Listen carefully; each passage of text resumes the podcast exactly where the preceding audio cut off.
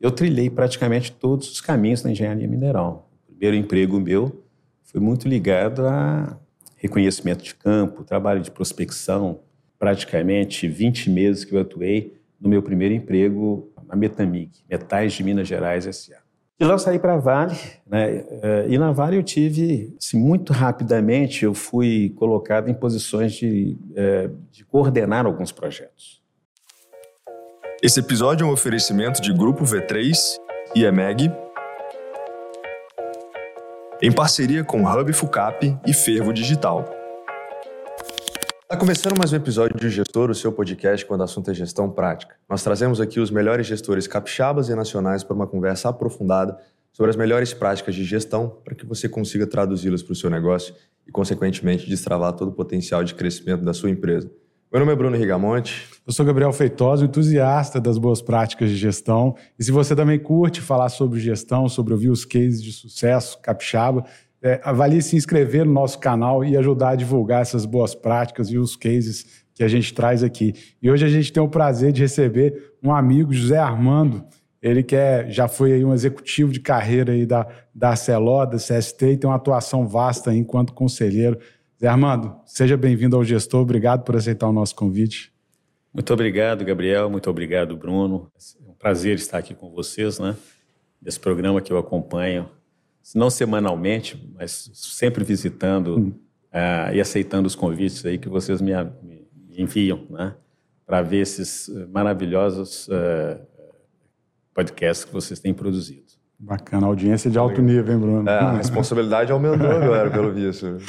Zé Armando, acho que eu queria começar com uma visão enquanto é, executivo, né? Você trilhou uma, uma carreira é, como um dos principais executivos né, da, da ArcelorMittal, da CST, é, e a gente estava conversando aqui antes, você é, é, teve ali uma, um, vamos dizer assim, um, um crescimento é, relativamente rápido né, na sua carreira profissional. Eu sei que é uma carreira longeva, extensa, mas como é que foi esse processo né, de, de você se, se construir como um líder ali e, e alcançar essas posições enquanto executivo né, da CST, da, da própria Vale, e depois, mais tarde, a CST virando ArcelorMittal? É, Gabriel, você, você já adiantou um pouco, é um pouco, né, é um pouco longa essa, essa história, né, mas eu vou tentar fazê-la o mais curto possível para também não, não incomodar muito os seus uhum. ouvintes e vocês mesmos. Né? Porque, se eu for resumir, eu, eu trabalhei como executivo 41 anos, é um, é um período grande, né? período que eu trabalhei com carteira assinada, né? digamos assim, e, e, mandatos de executivo, foram 41 anos, é, é um período relativamente longo. Né? E depois também a vida continua, né? ainda estou é, semi-ativo, né? hum. atuando como conselheiro de alguma forma, mas resumindo, né? é, a minha carreira começou como engenheiro, né? Trabalhei como engenheiro, assim, projetos. Como eu venho da área de engenharia mineral, né, eu trilhei praticamente todos os caminhos da engenharia mineral. O primeiro emprego meu foi muito ligado a reconhecimento de campo, trabalho de prospecção, né, de, geologia mesmo. Né. Eu não era o geólogo, mas eu era o chefe de uma equipezinha pequena, né, que tinha geólogo, tinha topógrafos, tinha, que fazia trabalho de campo né, de exploração é, básica, preliminar, é, primeiros mapeamentos, primeiras prospecções. É, nos praticamente 20 meses que eu atuei no meu primeiro emprego, é, que era na Metamig, Metais de Minas Gerais S.A. E lá eu saí para a Vale, né, é, e na Vale eu tive, é, assim, entre a engenharia de Minas e a siderurgia, você tem um campo que é a, a transformação né, do minério em, em, alguma coisa, tá certo? É, é, no, numa matéria-prima utilizável pela siderurgia. Eu fui trabalhar exatamente nessa fase, nessa, nessa intermediária entre a mineração e a siderurgia, né, que é a metalurgia de processo. Tá certo? Fui trabalhar com concentração de minérios né, lá em, em Itabira. é, assim, muito rapidamente eu fui colocado em posições de, é, de coordenar alguns projetos. Então eu entrei é, aprendendo, é, primeiro que a empresa dava muito valor a, a, quem quisesse aprender, quem quisesse se desenvolver, ela colocava os melhores recursos à disposição. Né? É, nós tínhamos na época um superintendente que a turma dizia, olha, aqui para para o Darcy só vale quem fala inglês. Ele só consultor que fala inglês para ele é e ele trazia os melhores consultores do mundo para a gente, para nos tu, assim tutoriar, tá certo, para nos ensinar mesmo, né? Então aquilo foi uma foi uma escola. Hum.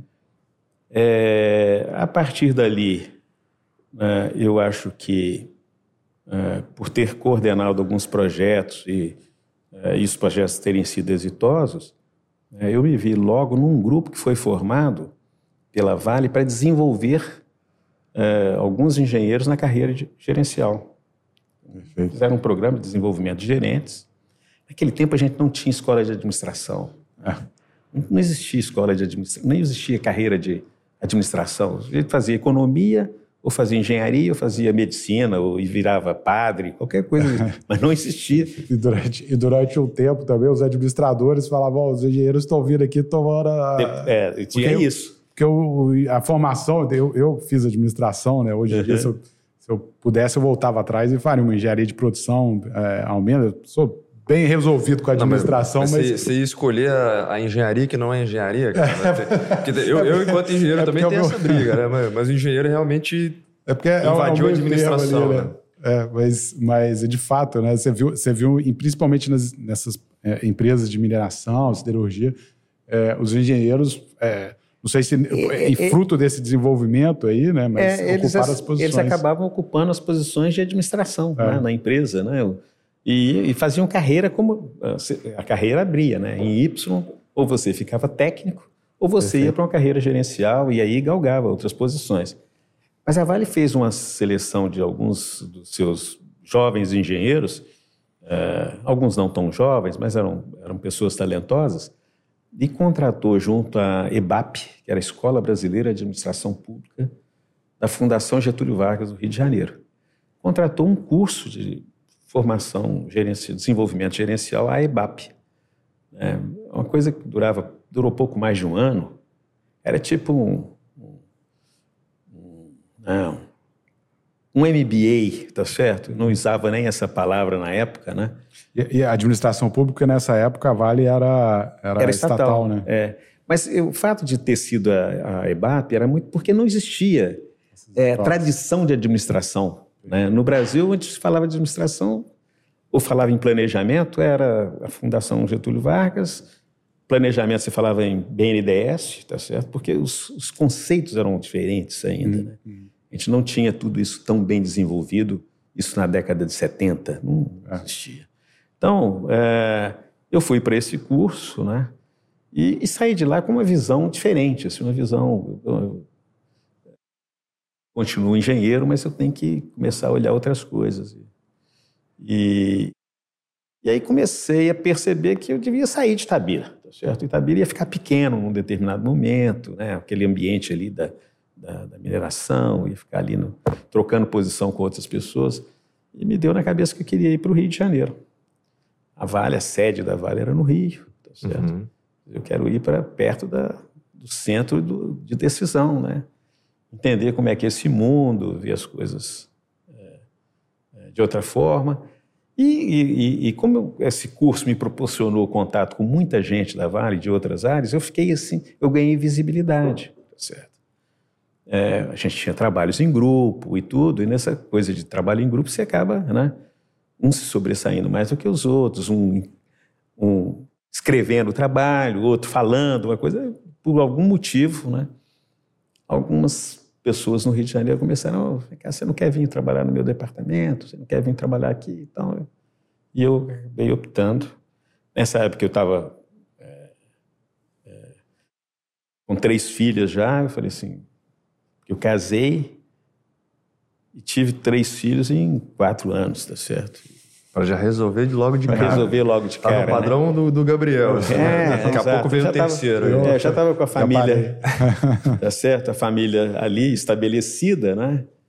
E falei assim, ah, eu acho que eu vou para um centro maior, porque eu tenho mais chance para as crianças né, crescerem no ambiente diferente, é, menos, assim, corporativista, com é, trocando experiências com crianças de outras de outras formações, de outros, né, de outros ambientes, e acabei indo para o Rio. E tinha algumas opções no Rio, e aqui eu acabei indo para ela. Eu tinha uma opção na área de controle, na superintendência de controle, uma opção na superintendência comercial, que eu cheguei a analisar com bastante interesse. Aí, analisando a opção na, na, na área comercial, eu percebi e tive atenção também chamada para o fato ia ser me oferecido uma gerência para venda no mercado interno. E alguém me soprou o seguinte: venda no mercado interno é vender para as usinas da Siderbras. A Siderbras era a holding da siderurgia no Brasil. E a Siderbras não paga Vale. Então você vai entregar minério, você não vai vender. Você vai, você vai entregar, você vai discutir especificação, tá certo? E assinar, e, e, assinar o compromisso de entregar tonelagem dentro da data X, isso não é, né? Você não vai desenvolver comercialmente nada, tá certo? Eu pensei muito bem, falei, é, não deve ser essa coisa, eu não quero não. Refriei um pouquinho e aí recebi um convite para ir para uma superintendência de uh, desenvolvimento, chamava SUDES, Superintendência de Desenvolvimento, e para ocupar uma gerência que era gerência de estudos e projetos. Na altura do campeonato, eu tinha ali meus 36, 37 anos, talvez, né? e, e, e ter uma gerência geral no Rio de Janeiro, né? assim, com um superintendente, o diretor e o presidente acima de mim, e bem próximos, um andar em cima do.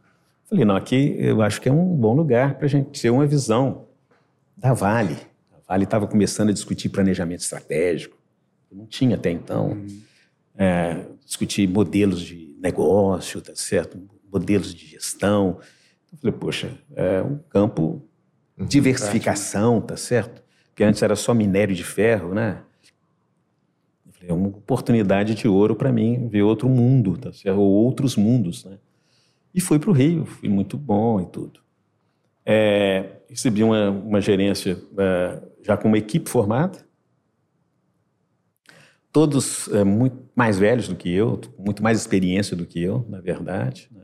Então tinha geólogo, tinha engenheiro de minas, tinha economista, tinha engenheiro metalurgista, tinha, eu tinha, tinha um arquiteto. Então tinha, era um grupo é, bem de, de, de, formações, de, de formação diferentes, uhum. que tinham passado pela Vale assim, em lugares diferentes e para a gente estudar. Né? E o, o, e o meu superintendente na época falou assim: olha, aqui caiu aqui na superintendência, tem que estudar e chegar no final. Não, não podemos dizer não a nenhuma oportunidade. Nada que se apresentar aqui pode ser dito não simplesmente porque eu não gostei, isso não faz sentido. Você vai ter que demonstrar isso. E olha, outra coisa, não é só um EVTE, tá certo? Você veio lá da mina, está com essa coisa de viabilidade técnica e econômica, esquece, tá certo? Porque aqui começa com a viabilidade comercial, tá certo? Então você vai ver, vai fazer uma análise mercadológica, vai ver, fazer análise da concorrência, vai ver a aplicação do, do produto que você está querendo desenvolver, vai ver como é que funciona esse mercado, quais são os, os drivers desse negócio, porque aí você começa a pensar. E outra coisa, vai perguntando. Aqui você tem que fazer pergunta. Quando você não esgotar o repertório de pergunta com o pessoal que trabalha com você, você não fecha nenhum relatório. E, então foi, foi uma escola, tá certo? É. Uma escola excelente. Né? É interessante essa abordagem sua, só para pegar esse gancho para depois continuar. Geralmente, quando. É, e aí, pegando essa jornada de trabalho, muitas pessoas acham que o que move o mundo são as respostas. Né? Eu preciso encontrar as respostas, preciso encontrar as respostas. Mas, na verdade, se você primeiro entende quais são as perguntas a serem realizadas, naturalmente você encontra as respostas. Então, o que de fato move o mundo são as perguntas e não as respostas. As respostas são consequências das boas perguntas. E acho que é muito nesse conceito de ter essa compreensão e acho que essa escola te ensinou isso dentro dessa perspectiva profissional, né? Exatamente. Já, já Agora, ao mesmo tempo, é uma coisa interessante isso que você está falando, porque é verdade, mas tem um outro aspecto também, que a gente não pode menosprezar as respostas, né? Sim. E ao mesmo tempo que você faz perguntas, e isso foi uma coisa que foi muito importante para aprender a trabalhar com pessoas, né? É você saber ouvir. Porque muitas vezes, na resposta, vem coisas que você não quer escutar. Uhum. Né? E, e, a tendência do ser humano normal é se desligar quando ele está ouvindo alguma coisa que ele não quer. E ali naquela posição, eu, como coordenava, ia ter que entregar o estudo, que eu ia assinar esse estudo, tá certo? Ia ter que encaminhar né, para ia chegar no mínimo na nossa diretoria, que era uma diretoria de desenvolvimento, lá colada no presidente, colada no conselho. Até chegar lá, eu tinha que ouvir as pessoas também com seus argumentos. Isso me desenvolveu um pouco a capacidade, ou bastante, a capacidade de procurar ouvir. Porque até então eu ouvia muito pouco. Né? Eu me considerava assim, bem, eu, isso aqui eu sei, eu domino, e ali eu senti a necessidade, primeiro, de fazer várias perguntas,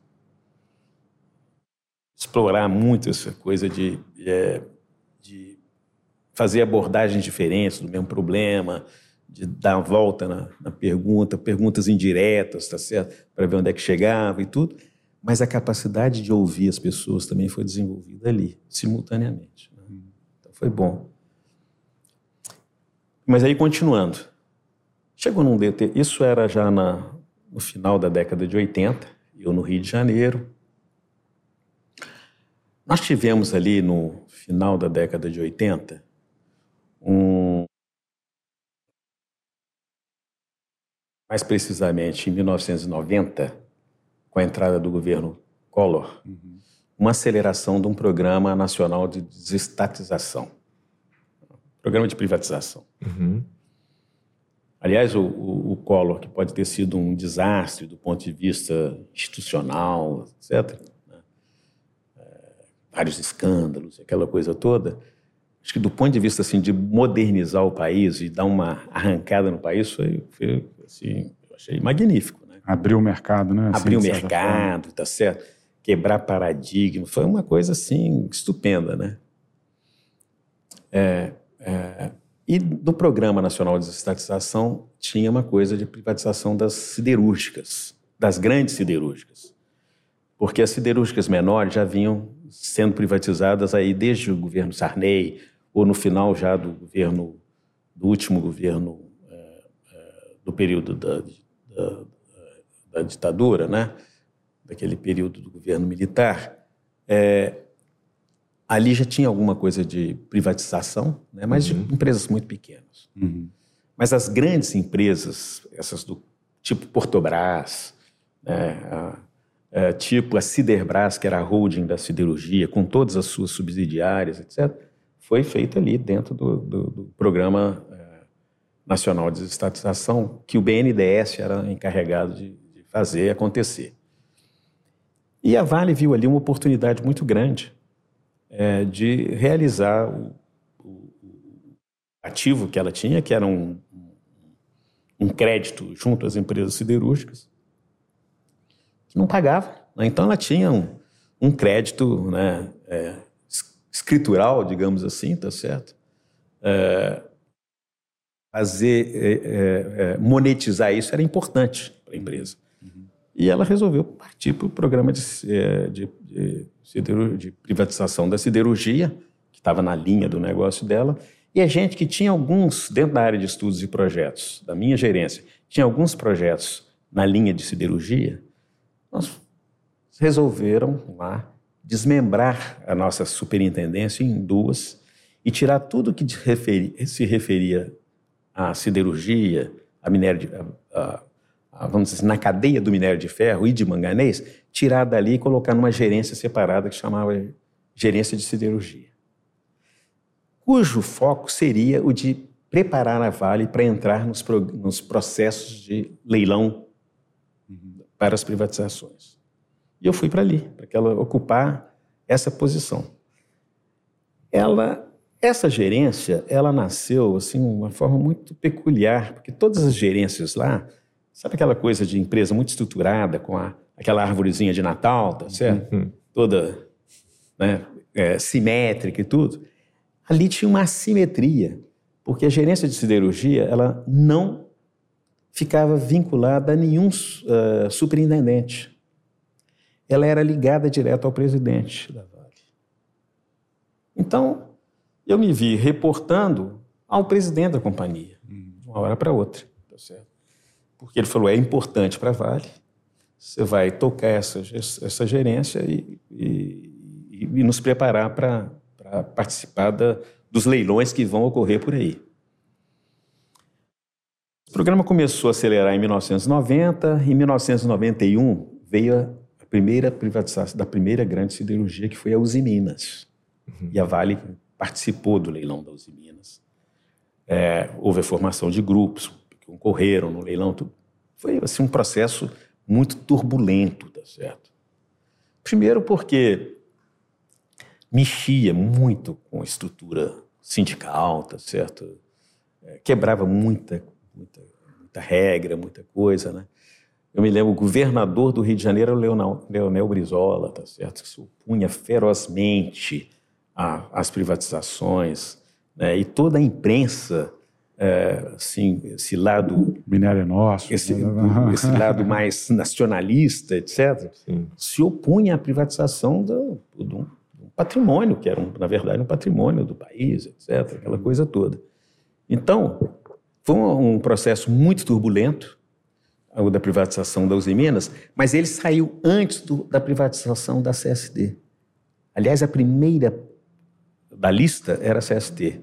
Mas a CST tinha uma composição acionária muito complicada, com acionistas japoneses, com acionistas italianos, e os acordos com os japoneses e os italianos eram muito complicados, porque eles, como acionistas aqui, eles tinham um grande interesse em permanecer. Eles uhum. faziam negócios com a empresa. Né? Eles não eram. Ele, ele, eu, eu dizia, diria o seguinte: eles ganhavam fazendo negócio com a empresa e não através da empresa, né, recebendo dividendos. Não tinha isso. Eles ganhavam fazendo negócio com a empresa.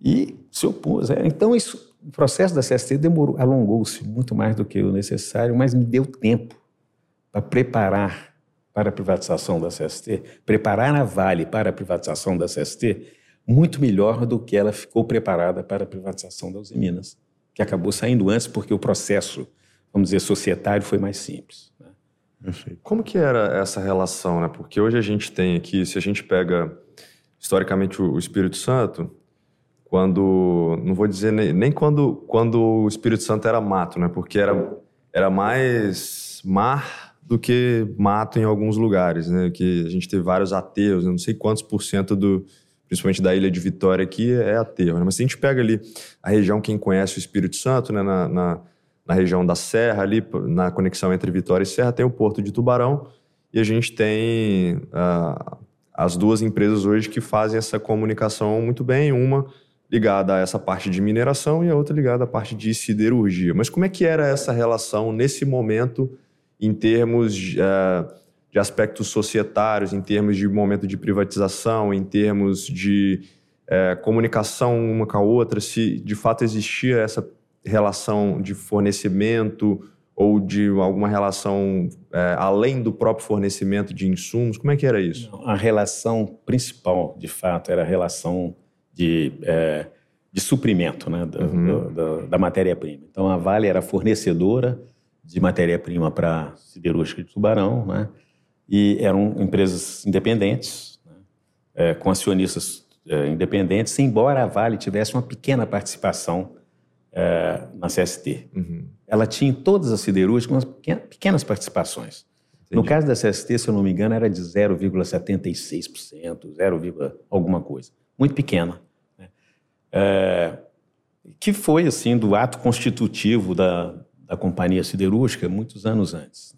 Aquilo foi sendo, foi uma herança que ficou ali, aquela coisa né, esquecida. Na verdade, era muita relação de fornecedor mesmo. Uhum. A Vale não tinha nenhum assento no conselho é, da, da CST, né? porque primeiro a participação era pequena, não fazia, ela não fazia parte do acordo de acionistas, e lá tinha um acordo de acionistas, ela não fazia parte do acordo de acionistas, então não tinha nenhuma relação além dessa. Né? É, tecnicamente, é, a relação é essa, né, de assistência na utilização do minério, simplesmente. Não tinha. Não, os, os, os, os, dois uh, corpos técnicos, não se, não, não, na verdade, não tinham entrosamento. Né? Não havia muita influência na gestão, né? Não, nenhuma, nenhuma, na gestão né? zero. Né? Na gestão zero, embora, né, por, em alguns momentos, a Vale tivesse disponibilizado gente para assumir posições na gestão da CST. Imagino que sendo também um dos principais uh, fornecedores, imagino que sendo fornecedora para a CST, ele também é, existia ali talvez um, um, jogo de empurra de, de barganha, de negociações, alguma coisa sempre, nessa linha. Sempre, sempre, isso sempre existe, né? Mesmo quando você não paga, tá certo?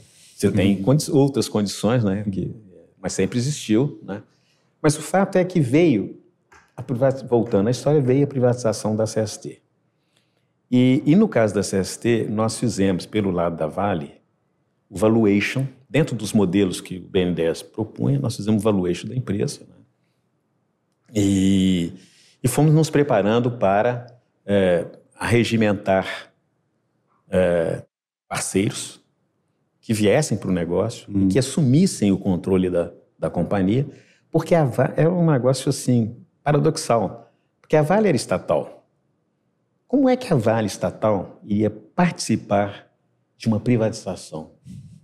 Esse, esse, esse discurso não fazia muito sentido, assim, né?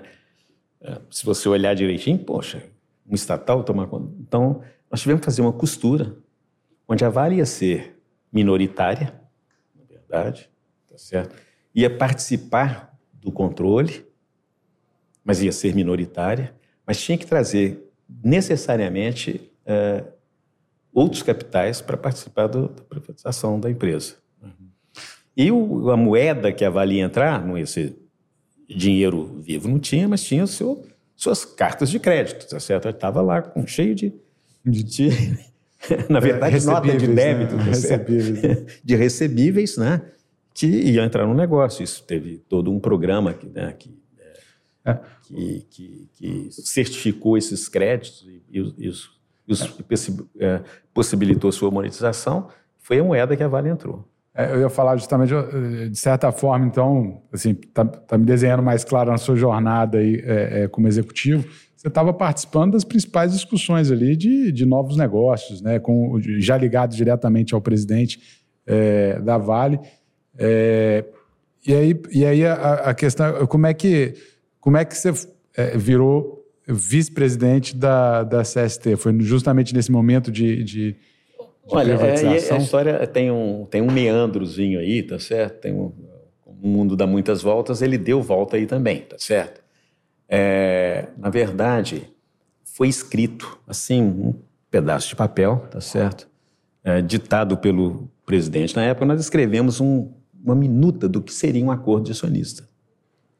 E nesse acordo de acionistas, sim, a primeira das coisas que tinha é que a empresa ia ser, era uma empresa onde os acionistas iam é, é, constituir um, um conselho uhum. de administração para é, ditar as diretrizes e monitorar a gestão, né? É, que nenhum é, acionista iria assumir uma posição na gestão da empresa, e queriam indicar um profissional de mercado para dirigir a empresa. É, passado o leilão e a, a companhia, é, ela saiu pelo preço mínimo, tá certo? Por uma razão muito simples, né? O vendedor, que era o BNDES, via a, a, a CST, Companhia Siderúrgica do Tubarão, como o patinho feio da siderurgia. E o próprio presidente da, do BNDES, na época, deu algumas declarações citando essa expressão. Uhum. CST é o patinho feio da siderurgia.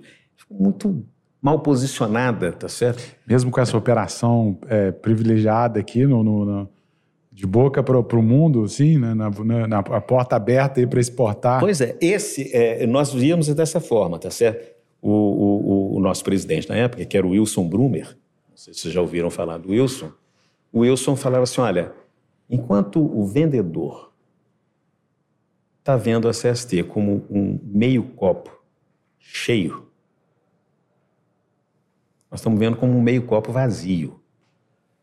Um monte de de oportunidade para enchê-lo a nosso favor. Então, é sob esta ótica que a companhia deve ser analisada. Uhum. É, isso facilitou, é, por um lado facilitou, por outro não tanto, porque foi muito difícil arrumar sócios para arrumar parceiros para vir participar do leilão. Nós conversamos com algumas empresas siderúrgicas mundiais, de nome mundial, etc., para vir para o Brasil naquela época. Vamos, vamos, vamos participar disso, é uma ótima oportunidade e tudo. Mas eles vinham, sentavam na Vale junto com a gente, iam para o BNDES, escutavam o vendedor falar mal da empresa, tá certo? eles saíam, saíam desanimados. Né? E tinha também outros aspectos. No aspecto institucional, o Brasil estava mal, o Collor já estava já estava, sabe, assim, o governo já estava em decomposição. Então tinha uma coisa que falava um pouco, perturbava o ambiente. O fato é que no final ficaram bancos. Né? E nós conversamos com muitos bancos. Eu conversar com garantia na época, não, precursor do BTG, tá certo? É um modelo de gestão mais aberto, mais, vamos dizer assim, revolucionário que a gente tinha no Brasil, tá certo? É, então, se visitava o escritório dele, eram assim, ambientes abertos, nunca tinha visto isso na vida, tá certo? Janela aberta para todo lado, sala sem, sem, sem, só vidro separando, né? E todo mundo junto na mesma sala, coisas assim muito, para a época, muito revolucionárias. Né? Nós conversamos com muitas outras instituições, muitos outros bancos. No final, restaram duas grandes instituições. Um era o Unibanco, e outro era o Bosano Simonsen. Né? E negociação demorada, e eu sei que eles acabaram é, debruçando em cima do, do é, modelo de negócio que nós fizemos, do valuation que nós armamos, montamos, se entusiasmaram com aquilo, viram ali uma boa oportunidade de entrar a um custo muito baixo e de sair num prazo relativamente curto. E, e ali, inicialmente, pensava-se numa saída em seis, sete, oito anos no máximo. E entraram no negócio. Olha, para vocês terem uma ideia, as privatizações na siderurgia foram um negócio espantoso, de grandes. A primeira privatização grande, que foi a Uzi Minas, ela ela criou, ela trouxe receitas da ordem de 750, 760 milhões de dólares na época. E lembrando que entre 1983 e 1989 nós tivemos 38 empresas pequenas e médias privatizadas no Brasil, uhum. que não geraram uh, nem a metade dessa receita. Então era um negócio muito grande. A CST foi avaliada em o, o valor total, o valor da empresa, em 360 milhões de dólares. E ela foi vendida pelo preço mínimo. O martelo bateu no preço mínimo ali. Passado o leilão, eu, aquilo tinha me consumido durante tanto tempo, aquela negociação, aquelas coisas todas, eu tirei férias. Aí eu estou voltando para responder sua pergunta. Tirei férias com a família, porque eu tinha mais de. tinha quase dois anos que eu não tirava férias. Fui passear com elas nos Estados Unidos, levar a filhinha, que ainda era nova, na, na Disney, aquela coisa toda, que todo pai tem época que faz, tá certo? E, na volta, eu já me vi logo envolvido na discussão da, da escolha de diretores, da formação do conselho da empresa, né? E eu cheguei naquela, naquela discussão, me vi é, colocado como o segundo membro do conselho. O primeiro ia ser o presidente da empresa e o segundo membro, que a Vale tinha direito a duas cadeiras no conselho, seria eu. Fomos para a reunião, a primeira reunião do conselho, na sede do Bozano, e com a determinação de chegar ali, a Vale levar um, uma lista de nomes de potenciais presidentes para a empresa, que não eram da Vale, mas eram gente que estava no mercado. E a gente tinha tanta confiança no nome que levamos um nome só. Hum. Íamos levar um nome, porque na, na, no dia da reunião, essa pessoa ligou e disse que não poderia, por razões de força maior, etc., familiares, etc., não podia sair de Brasília, não, ele estava em Brasília na época, não ia poder assumir a, a presidência da empresa. Fomos para a reunião e essa notícia foi dada assim, na hora que abriu a reunião, o presidente do conselho, que já estava definido que ia ser o doutor Júlio Bozano, que presidia o banco, Bozano Simonsen, uh, Wilson falou, olha, nós temos um problema. Qual é o problema, Wilson? É, o nome que a gente havia escolhido para trazer para vocês como o presidente da companhia, ele, ele é, acabou declinando do convite e não, não, não pode aceitar. Eu falei, bem, isso não é um problema, tá certo? É, a gente pode voltar nisso, vamos ver aqui os outros itens da pauta, a gente vai voltar nisso daqui a pouco, mas isso não é um problema, porque gente tem uma, uma sugestão a fazer. A reunião tentou avançar, mas não, não saía do ponto, vamos voltar para o assunto da presidência. Qual é, qual é a sugestão que você é, ia fazer, doutor Júlio? Ele saiu com os outros dois, assim, da sala e voltou e falou assim: Olha, o nosso nome é José Armando. Eu, assim, perdi o chão, tá certo? Na hora, o assento da cadeira, né? Eu queria Na mergulhar mesa, debaixo da mesa. assim, eu falei: opa, então, não estou preparado para isso, né? Os caras que eu dei licença aqui? Né? É, mas aí o Wilson logo levantou o problema, porque já estava do lado e falou: Wilson, nós escrevemos lá que nenhuma, nenhum dos acionistas indica o executivo da empresa. E o Wilson levantou esse ponto na hora. Certo? É, e foi refutado também na hora. Porque quando ele falou que nós não a Vale não pode indicar um presidente, eu falei, muito simples, ele pede demissão da Vale. Se desimpede, tá certo. E eu estava ali, ao pedir demissão, eu estaria jogando fora 19 anos de companhia, né? Eu trabalhava na Vale já há um bom tempo. Já iam fazer quase nas vésperas de completar 19 anos na empresa, empresa muito boa, sólida, uma carreira bem começada e tudo. Ah, ah, e assim eu acabei me vendo aqui, né? Primeiro como vice-presidente, porque na mesa de reunião ali, logo que essa definição foi tomada, tomaram-se outras definições. Bem, nesse caso, o Zé Armando vai ficar sendo o executivo-chefe da empresa lá em Vitória, e para presidir a empresa nós vamos escolher um outro nome, né, porque podemos ter aí alguns entraves, o governo, certa, essa transição agora de estatal para. Vamos colocar o André, que era um vice-presidente do Unibanco, e que era exatamente o André Lara Rezende. Vamos colocar o André Lara Rezende de presidente da empresa. Zé Armando. E assim foi. Né?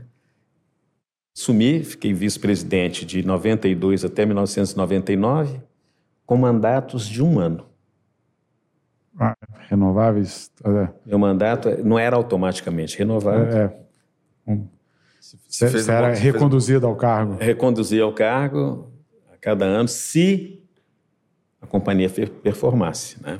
Eu, eu queria aproveitar esse ponto que geralmente quando a gente pega uma trajetória profissional, ou você vai para uma linha é, enquanto técnico, executivo, que você colocou muito bem, de carreira em Y. Hoje em dia tem se falado muito em carreira em T ou é, matricial, que você tem ali, numa perspectiva horizontal, características genéricas, você escolhe uma área de especialização.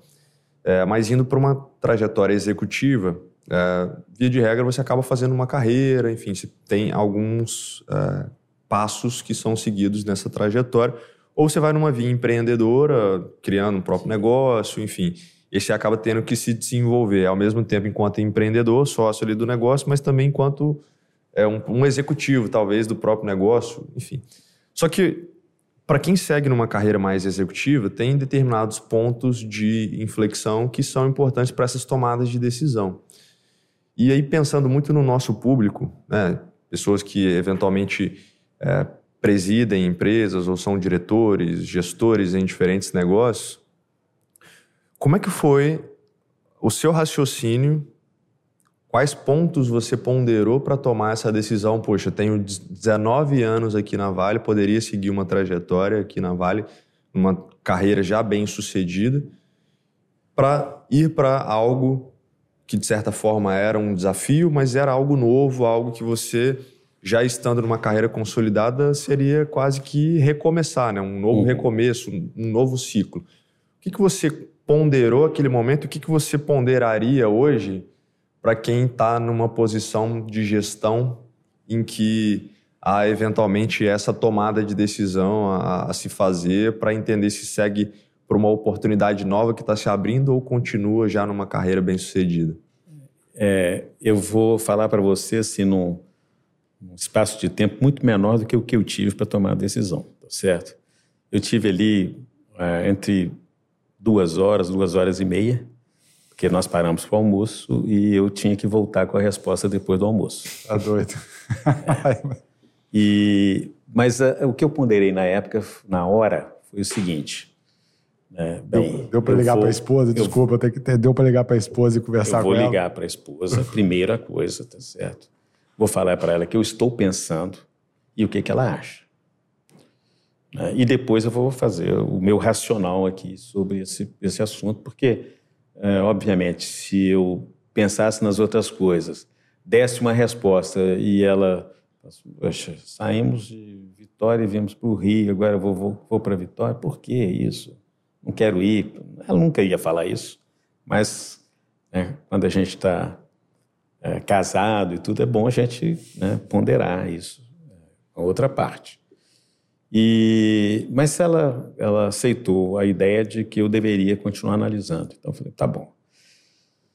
Naqueles meus minutos ali de, de solidão, tá certo? Eu falei o seguinte, bem, primeiro, todo mundo que está aqui é, é, baseou muito a sua decisão de participar desse investimento, aí, uh, baseado em, em, propostas que eu formulei, uh, junto com uma equipe, mas trabalhando, analisando um ano, mais, um ano e meio praticamente, né?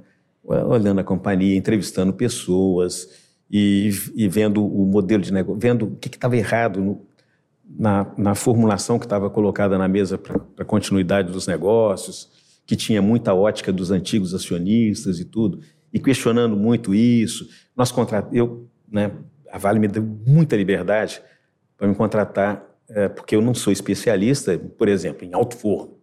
Eu não sou especialista em aciaria. Uhum. Né? Eu tenho conhecimentos genéricos. Mas eu podia contratar quem eu quisesse para opinar sobre o que se projetava para a companhia, o nível de investimentos que estava sendo previsto, etc. E tudo apontava para um, vamos dizer assim, um, um, um, um, um overinvestimento, tá certo? Muita coisa desnecessária, uhum. né? É, antecipação de investimentos que não precisavam ser feitos e que tudo você tinha um tempo para isso, não, não, tinha situações tão críticas, tinha outras prioridades, tinha muita coisa para ser feita, muita coisa, principalmente no, no campo da, da, reorganização da estrutura organizacional. organizacional né? É, na época a gente chamava de reengenharia. A reengenharia era um downsizing de todo tamanho, tá certo? E, e mas a, a, companhia tinha muita gordura, uhum. tinha muitos contratos. A gente percebeu, na, ao analisar os contratos, que cabia neles assim, uma baita de uma redução de custos. Né? Então, o, o nosso modelo de negócio levava isso tudo em conta. Eu tinha trabalhado muito isso junto com muita gente da Vale, né? gente da controladoria, gente das, da financeira, gente da área comercial. Né? E, e eu falei assim, olha, eu, nós temos um, um background tremendo para dizer que o modelo de negócio que está colocado é vencedor, é bom. É, por outro lado, as pessoas que nós estamos escolhendo para serem os diretores da companhia, porque eu tinha participado logo depois que eu voltei de férias, assim, duas semanas muito intensos de discussão dos nomes que a gente deveria trazer para compor a diretoria. O presidente era o Wilson que ia procurar, tá certo, indicar e, trazer os nomes para o conselho, mas os diretores era a gente, tinha definido que iam ser profissionais da empresa, que tinham melhor quadro da siderurgia brasileira. A gente tinha analisado isso. Uhum. Você olhava todas as outras empresas e achava que, assim, sabe, gente super qualificada. Já tem um corpo de diretores em que eu botei o aval, ajudei a escolher.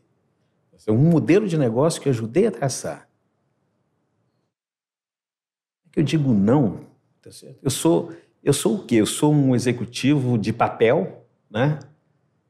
E se eu não aceitar, vamos fazer isso. O que é que você botou no papel que não pode ser praticado? é só uma. Naquele tempo não tinha PowerPoint, né? Você montou uma empresa de PowerPoints, na verdade eram planilhas, né? Você montou uma empresa de planilha, tá certo? Tudo em Excel, né? E, e que empresa é essa que só funciona no papel? Então, era tipo assim, vai lá, e faz aquilo que você disse que era que vendeu para gente. Executa o que vier. você planejou. Exatamente. Então, o tempo de resposta foi curto, mas os fundamentos eram muito sólidos, tá certo? Não tinha outra alternativa. Isso era é, 99, né? 92, isso. 92. 92. É, depois vamos dar mais um salto aí em termos de é, é temporal. Você também passou por uma, é, uma transição que foi a, a virada da CST para ArcelorMittal, né? Arcelor.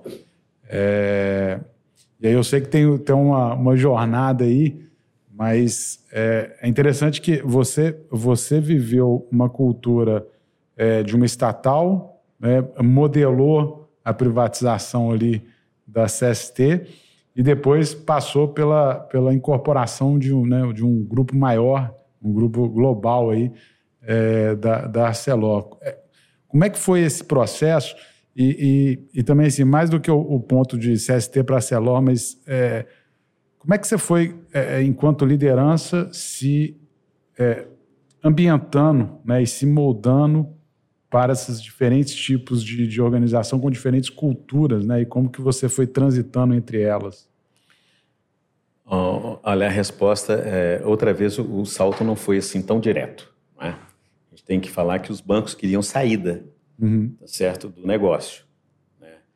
E a saída para o negócio é uma oportunidade, principalmente para banco, é uma oportunidade financeira, de realização do lucro no menor prazo possível, tempo e dinheiro andam juntos. Né? Então, para você ter uma ideia, é... em 1996, ou seja, passados quatro anos da, da privatização, é, apareceu a primeira oportunidade é, de, de, de, de, saída para a empresa e foi a saída que foi dada à Cesita, que já estava privatizada, né, e foi dada, é, e foi uma saída aproveitada pelo Unibanco. É, o, um vice-presidente da, do Unibanco, na época, Israel Weinboim, e ele colocou isso num livro que ele escreveu é, sobre, o, sobre a história dele no banco, e ele fala do, das participações no capital que o Unibanco fez, e descreve a participação na CST como né, o maior, o melhor e mais lucrativo negócio que o Unibanco fez. Ele diz que em quatro anos o retorno que a venda da SST deu para eles equivalia a um ganho de 100% em dólar ao ano, entre 96, entre 92 e 96. Então você imagina, para quem entrou no negócio, prevendo que ia sair do negócio. Olha, dá para pagar isso aqui oito, sete, oito anos, eu saio. Sai em quatro anos. Com esse ganho, é um negócio surpreendente. E a companhia não parou de valorizar. É... Pouco depois, em 1998, tá porque no primeiro momento ia ser Zita. Em 98, nós chegamos numa encruzilhada, assim. E aí eu volto para um negócio. Você fala assim, você, você, você, você como liderança. A gente tem que construir a liderança, tá certo? E a liderança não é uma, uma coisa de uma única cabeça. Né? Numa empresa desse tamanho, você tem de convir que a gente tem que construir um grupo, tá certo, que exerça de fato a liderança, que trabalhe integrado, tá certo, que faça uma construção conjunta, primeiro da visão estratégica, né, de, de, de que dê solidez e dê confiança para os acionistas, que no, no, fundo são os que vão tomar a decisão. Né? E uma coisa que uh, eu sempre, desde que entrei na companhia, 92, eu vinha dizendo o seguinte: olha, nós estamos no negócio, tá certo? Uh, que tem dono. Uma empresa estatal é reconhecida como uma empresa que não tem dono, tá certo? É, aquilo meio solto, tá certo? Você não tem uma, uma busca de uma gestão por resultado, tá certo? Tem objetivos claramente definidos, não tem métricas, não tem, sabe? Uma coisa muito solta. E aqui não, aqui é, a gente tem dono que botou dinheiro nisso, espera receber é, o que investiu é, é em retorno, com um bom ganho. Então aqui tem dono, nós temos que ter essa consciência de que a empresa tem dono. E nós não podemos definir quem vai ser o dono da empresa, tá certo? E se amanhã, daqui uns dias, a hora que a gente menos imaginar, eles vão mudar, vão vender, vão entrar outros. Então a gente tem que estar preparado, a empresa tem que estar preparada, todo o seu corpo de colaboradores tem que estar preparado para isso, né? para estarem numa empresa, trabalhando numa empresa com, ainda que com o sentimento de dono, sabendo que no fundo Alguém vai estar tomando uma decisão que nós não sabemos qual que é, nós não podemos prever qual vai ser a decisão. E, e foi mais ou menos isso que nos preparou para mudanças de acionistas. E nós fomos mudando. Primeiro entrou a Cesita, depois entrou a Usinor, que era um grupo francês, que já era resultante de é, consolidações dentro da siderurgia francesa. Uhum. Que vinha Sacilor, vinha Usinor, vinha várias empresas consolidaram-se, né? e foi a acionista que entrou em 1998. É, depois houve um processo de um novo processo de fusão na Europa, onde a Usinor, mais a Aceralha espanhola e mais o, o grupo Arbed em Luxemburgo se uniram e formaram a Arcelor. Então, de um momento para o outro, a Usinor, que era nossa acionista, deixou de ser acionista e a nova empresa, que era a Arcelor, virou acionista aqui da, da, da, da, da, da CSD. E nós continuamos empresas separadas no Brasil, é CST aqui, a Cesita, lá em Timóteo, é, e a Belgo Mineira, com todo aquele patrimônio mineral de Belgo Mineira, tá certo? herança de Samitre, etc., no outro braço, em Minas Gerais. E todos esses, de alguma forma, dentro do guarda-chuva da Arcelor, um grupo francês novo, resultante daquela fusão que eu mencionei. Tem um momento que falaram o seguinte: nós precisamos de primeiro. É, e aí a gente foi passando por essas culturas, né? trabalhar com os franceses. Né? Foi uma experiência, né? Uns gostam, outros não gostam. Eu fiz excelentes amigos entre eles, tá certo? É, aprendemos muito, eles trouxeram grandes, é, é, grandes contribuições para os investimentos que a gente estava fazendo. É, nós estávamos planejando o nosso laminador é, de tiras a quente na época e, e, um brilhante é, dos engenheiros da, da, da, da Celor naquele momento chegou para nós e nos, assim, reduziu o investimento grandemente naquele laminador, porque introduziu ali alguns conceitos, tá certo? Muito novos, né? Que a gente não estava colocando no projeto. Então, assim, foi coisa de muita colaboração, de, né?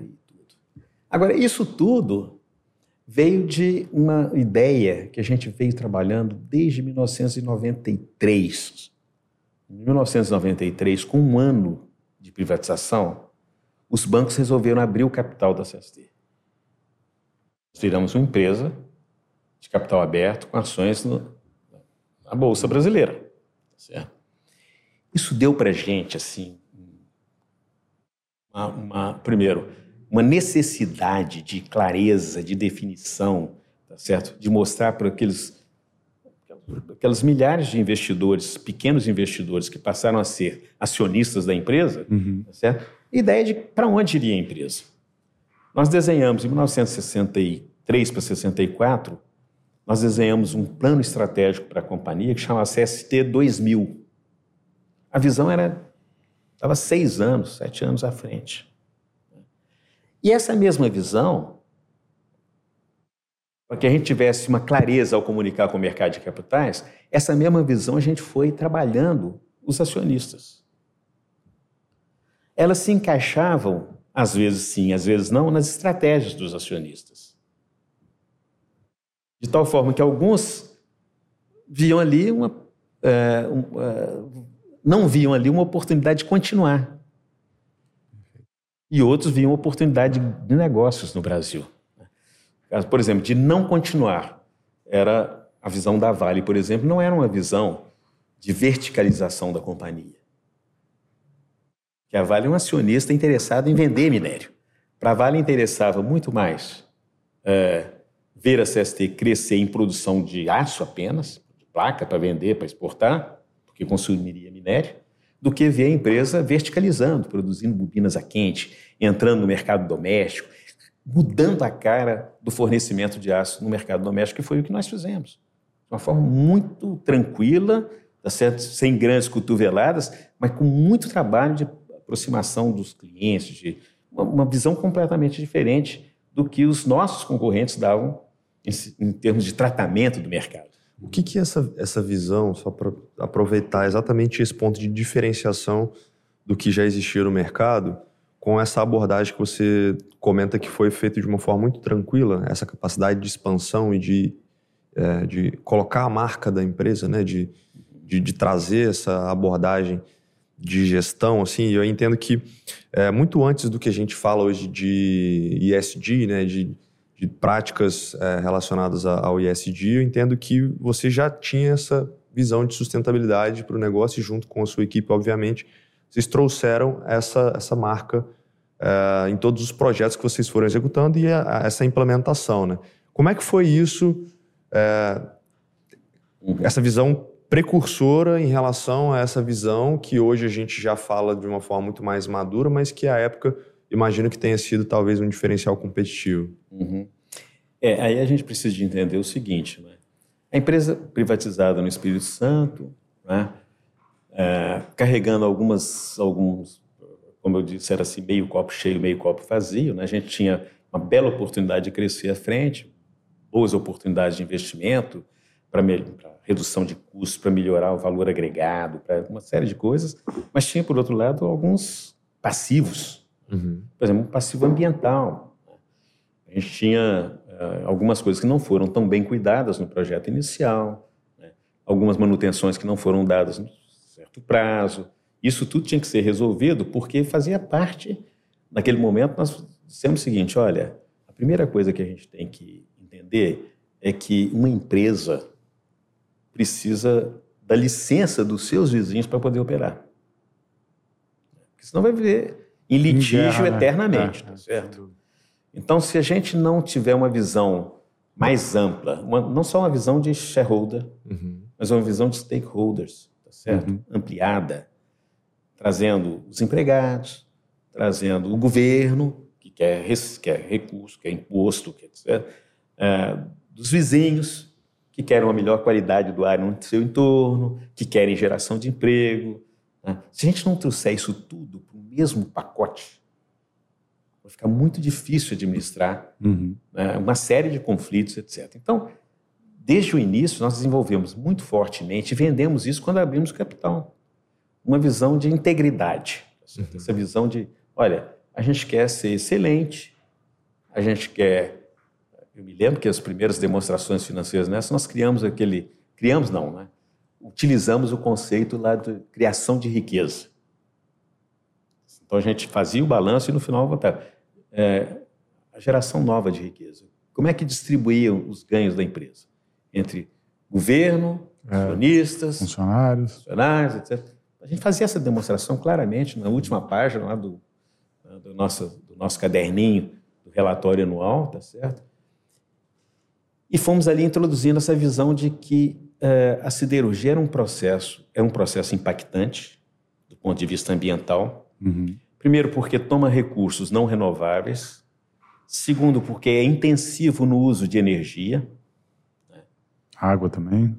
Intensivo no uso de água, quer dizer, todos os recursos naturais uhum. né, que a gente está aí vendo o mundo brigar por eles. Uhum. É, e eu me lembro que desde o primeiro momento nós fizemos questão de sentar à mesa nas discussões. Eu não sei se vocês se lembram, ou, aliás, vocês não têm a menor obrigação de se lembrar, porque vocês não haviam nascido naquela época, ou estavam muito pequenos, tá certo?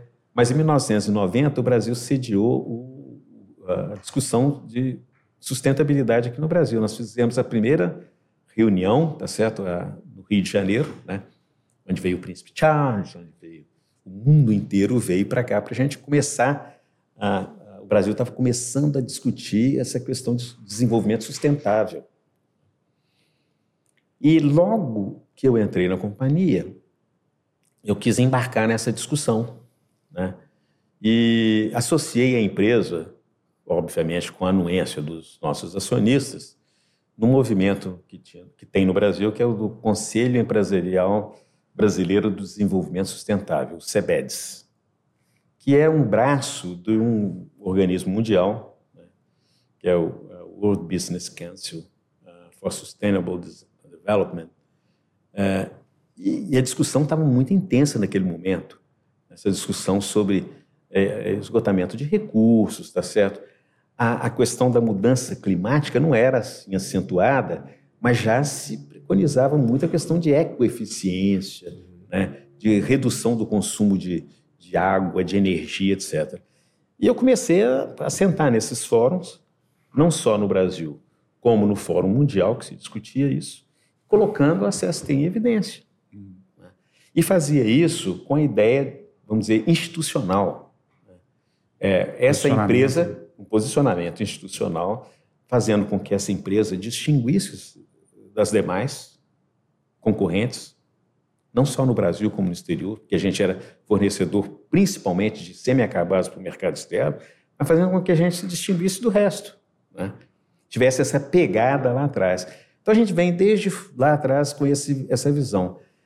No primeiro momento, quando nós começamos a receber os novos acionistas, chocava um pouquinho. Porque eles falam, poxa, vocês não implantaram toda a estratégia que vocês desenharam, precisando de um monte de investimento. Estão perdendo tempo com isso? Isso é importante? Olha, ainda não existe, não existe a, a, a, educação né, do assunto ainda, né? É, não tinha a educação que nós temos hoje. É. Então nós vimos muitas vezes esses questionamentos todos, mas nós fomos vendendo isso tudo de uma forma associada, né? de uma forma assim. O, o, o, o nosso diretor industrial, né, Jackson Chiab, que para mim o melhor diretor industrial, melhor diretor de siderurgia que eu já vi no Brasil, né, ele, ele dizia o seguinte: olha, vamos fazer o nosso modelo de crescimento ser, no mínimo, autossustentável em energia. A fonte principal de energia numa usina siderúrgica é o carvão mineral.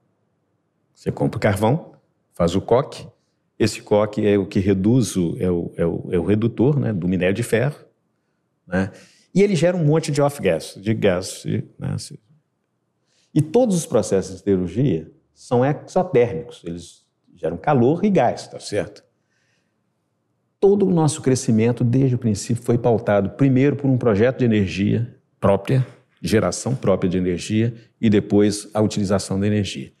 E a partir do primeiro projeto nós, nós tivemos energia em excesso para vender para o mercado. Sempre tivemos energia adicional para vender no mercado. Esse projeto de dessalinização que a companhia tem hoje, ele só é viável porque a companhia tem background de geração própria de energia. Ele é intensivo consumidor.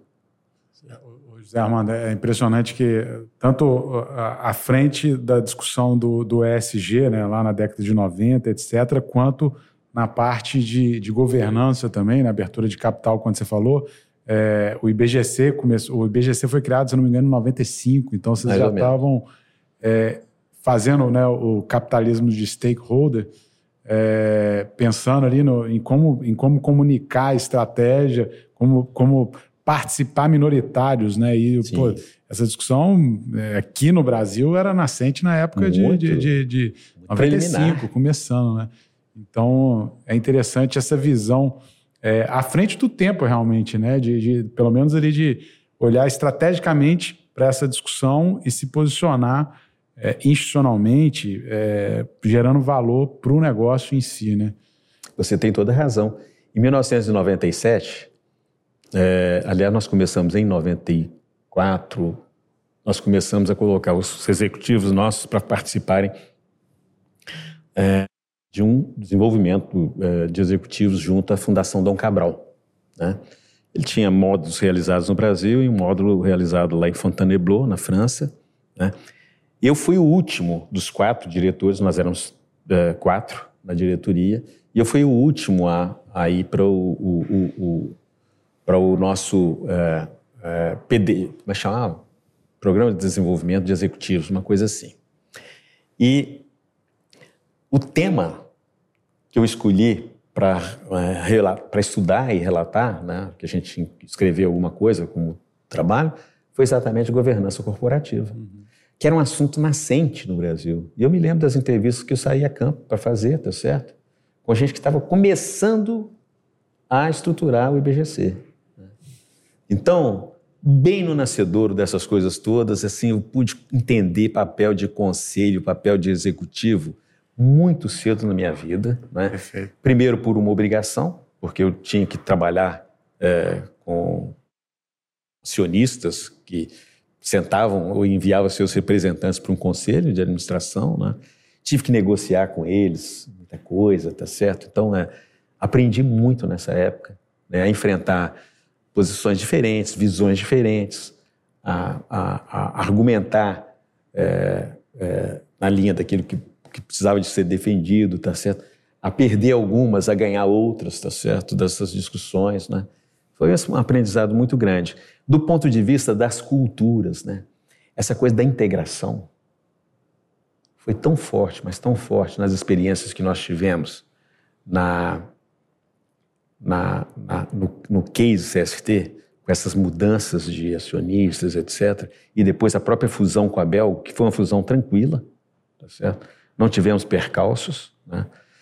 É, é, culturas completamente diferentes. Né? Pegamos a, a Belga, uma empresa com 80 anos né, de, de existência no Brasil.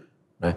A, a CST vinha de 20 e poucos anos, ainda não tinha 30 anos, tá certo? Ela foi uma empresa criada em 1986, então ela é muito nova, né? E, e a gente, 30, 40 anos, que é uma coisa assim, muito, muito nova, não tem cultura formada ainda, como a outra tinha.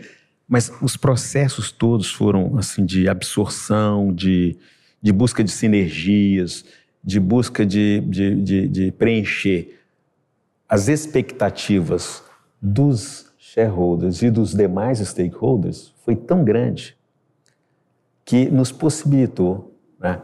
Por exemplo, depois que já havia saído da CST, é, da, da, ArcelorMittal no caso, como executivo, uh, vocês se lembram do episódio da fusão da fíbria, da, da, da Aracruz com a Votorantim celulose e papel. Naquele momento, o seu pai conhece muito, não sei se você conhece, o José Luciano Penido, uhum. que havia sido presidente da Samarco e, e era presidente da Votorantim, uh, foi escolhido para ser o presidente um, do, do, novo conselho, uh, conselho deliberativo da Fibria, que foi a empresa resultante disso. E quando ele me ligou, ele disse o seguinte: José Armando, eu queria que você viesse para o conselho da Fibria. Nós vamos começar, estamos constituindo o, prim, o primeiro conselho da empresa. E eu queria que você se juntasse a ele. Penido, olha, não entendo nada de celulose e papel. Né? Então, campo completamente novo. Eu não sei em que eu posso ajudar vocês, né? É, tenho a menor, não faço a menor noção, porque vocês vêm de negócio, todas as duas empresas com vasta experiência, eu não conheço nada do assunto, né? então você de pouca valia. Vocês já pensaram sobre isso? Não, nós já pensamos. E o que nós queremos de você é a experiência em trazer junto culturas diferentes, em fazer com que duas culturas diferentes se conversem de fato, né? e que essa integração é, se processe no menor prazo de tempo possível. Eu acho que você vai poder colaborar aqui. Olha, se eu não conseguir colaborar nos primeiros quatro, cinco anos, é, pode esquecer, porque é muito tempo, tá certo? É. É, a gente, a gente tem, assim, teria tem uma infinidade, tem uma pauta aqui extensa para conversar ainda mais é, sobre essa ótica também de conselho, né, que a gente acabou ainda não abordando. Então, eu já vou fazer um convite aqui para um, um segundo episódio, para que a gente traga justamente essa visão é, também, que você tem uma vasta experiência atuando é, em diferentes conselhos, né, tanto de, de ONGs né, quanto do Estuterra, enfim, a gente tem uma, tem uma empresas familiares, empresas familiares, né? sim. Então você tem uma, uma, uma, vasta visão, experiência aí de conselheiro que iniciou lá em 2009, né, quando você é, se aposentou, né, é, é, efetivamente. É, é eu, eu, na verdade, é, antes eu havia sido conselheiro da Acesita, uhum. lá nos a partir de 1990, não, a partir de 2000 2005. Fui durante algum, durante algum tempo fui conselheiro da CESITA e, é, e na própria ArcelorMittal, né? Arcelor, Mittal não, Arcelor do Brasil, antes, uhum. é, eu fui conselheiro em 2006. É, enquanto, então, enquanto ainda assumia a posição é, de executivo. É, né? Foi ali naquele período em que eu tinha dois chapéus. Uhum. Você, e tinha que ficar trocando rapidamente. É, ô Bruno, então vai ficar aí já o convite para o segundo episódio para a gente falar sobre, sobre conselho né, e, e boas práticas né, de, de governança aí, que com certeza você tem uma vasta contribuição aí para nos passar e nos ensinar. Ainda mais eu que estou buscando justamente essa jornada de conselheiro, mas já, já fica um convite aí, Zé, para uma segunda oportunidade de a gente falar sobre deixa, essas perspectivas. Deixa eu fazer uma proposta para você. Claro. Me convida para o último episódio. Tá bom. Porque senão a gente vai ficar fazendo uma série, vai dar, criar expectativa de que tem uma Netflix nova aí, tá, tá certo? Tá né? Então faça só o, o, o, último episódio, tá certo? fica melhor. Mas queria agradecer a sua presença, né, a gentileza de, de aceitar o nosso convite e compartilhar aqui toda essa experiência, né, de 41 anos né, à frente é, de diferentes projetos aí, mas liderando uma das principais indústrias aí do, do mundo, né? Então, obrigado pela, pela oportunidade, pela essa troca aqui é, no gestor e com os nossos convidados, com os nossos ouvintes aqui. Ô, Gabriel e Bruno, olha, eu que tenho que agradecer a vocês, né, a oportunidade, né? É, sempre uma honra assim para alguém que já está deixando, né, pendurando a chuteira já e cada vez mais, tá certo? Porque tem a família para a gente dar atenção, né? É, mas sempre uma honra a gente poder também é, passar um pouquinho dessa né, experiência, que é coisa para a gente compartilhar. Eu acho que tem muito. É, a sua geração, a geração do Bruno, está anos luz à frente da minha, tá certo? É, não é a nossa experiência que vai mudar muita coisa, mas eu acho que ajuda a acelerar o processo em que vocês estão nele, que já é um processo acelerado, né? mas muito melhor fundamentado do que aquele que eu vivi. vivemos muita coisa assim, foi muito na, na determinação, muito na, na base da, uh, eu diria, um pouco de ousadia, tá certo? de aventura, né? Mas uh, hoje as coisas estão muito melhor estruturadas e vocês são bons exemplos de como os processos de gestão estão evoluindo no Brasil. Parabéns para vocês. Zé Armando, fico lisonjeado primeiro pela sua audiência enquanto ouvinte, agora como convidado do, do podcast. Tenho certeza que quem está nos ouvindo, está nos assistindo também, deve ter tirado vários insights, né? Enfim, é, mais uma vez, muito obrigado por aceitar o nosso convite. A gente vai ficando por aqui, pessoal. Se você gostou desse conteúdo, compartilhe com outras pessoas que você considera que vão se interessar. Se inscreva no nosso canal para você receber também todos os próximos conteúdos. Um abraço, valeu e até a próxima.